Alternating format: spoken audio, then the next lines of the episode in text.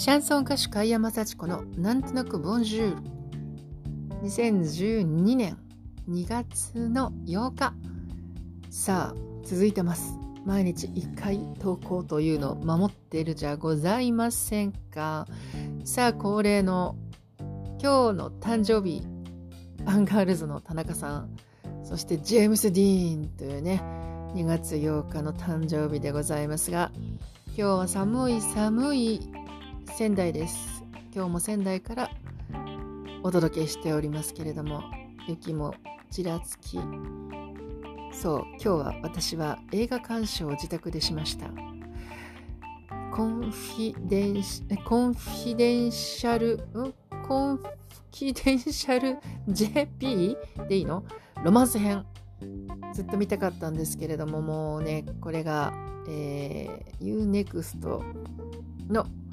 無料体験で600ポイントが来たのでそれでやってね、えー、見ましたが面白かった。なんかいいですね。大画面でももちろん見たいけど自宅で気軽にちょっと家を暗くしてワイン片手に映画鑑賞なんていうのも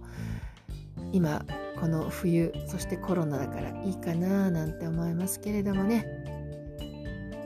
最近ずっと森前首相の女性蔑視発言に関してまだまだ尾を引いてますがうーんなんかこれってこの人ってしょうがないっていうか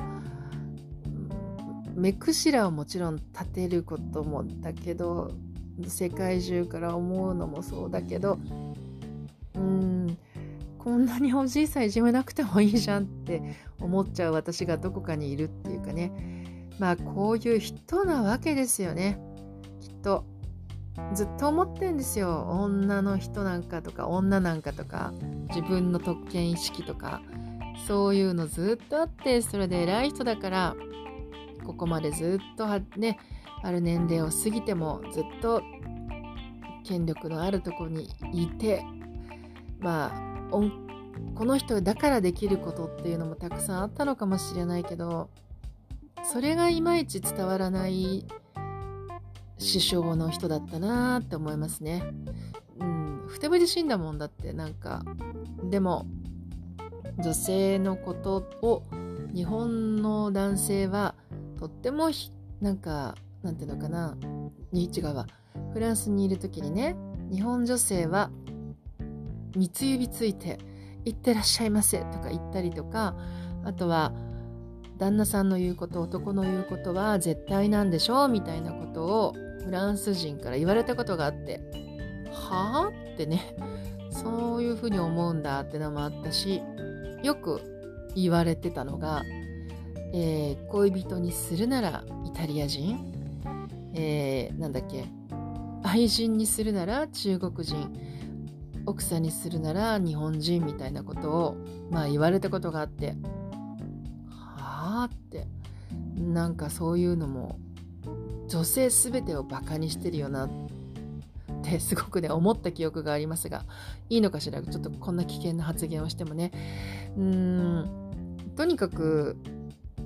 国国によってね女性に対する考えも女性も違うと思いますけれども。まあそうね。目くしら立ててここまで引っ張らなくてもいいんじゃないって思う私がいる今日この頃ですが。まあ出現しちゃう人も出現しちゃう方だけどね。うん。あの考え方っていうのはやっぱりなかなか変わらないわけですよね。だからどうしてこの人をそういう立場に置いてしまったのかっていうところも考えた方がいいんじゃないかなって思いながら私にしては難しいテーマを締めくらせて締めん？締め締め切りさせてじゃない 終わりにしたいと思いますそれではじゃあねまたね。貝山幸子でした。